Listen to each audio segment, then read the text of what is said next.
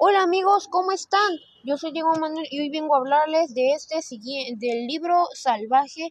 Hoy hemos estado viendo otros tres capítulos. Es La historia se borra, un enemigo y el libro pirata.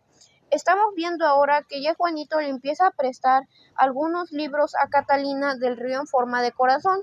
Pero cierto día, cuando Juanito va a recoger el siguiente libro que le prestó a Catalina del Río en forma de corazón, se da cuenta de que muchas páginas están en blanco y a él le pareció muy raro ya que eso no había sucedido cuando él había leído el libro.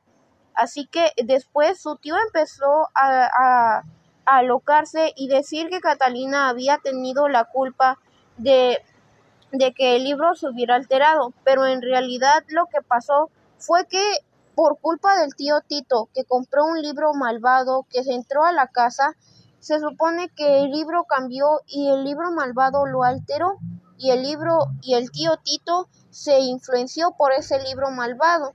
Entonces Juanito temeroso una noche se llevó el libro al cuarto de sombra y lo resguardó con demás libros para que no pudiera escapar.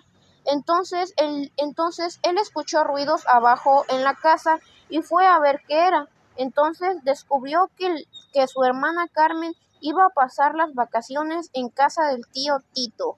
Bueno, pues si quieren seguir sabiendo más de este libro muy interesante, síganme para los próximos episodios de Libro Salvaje.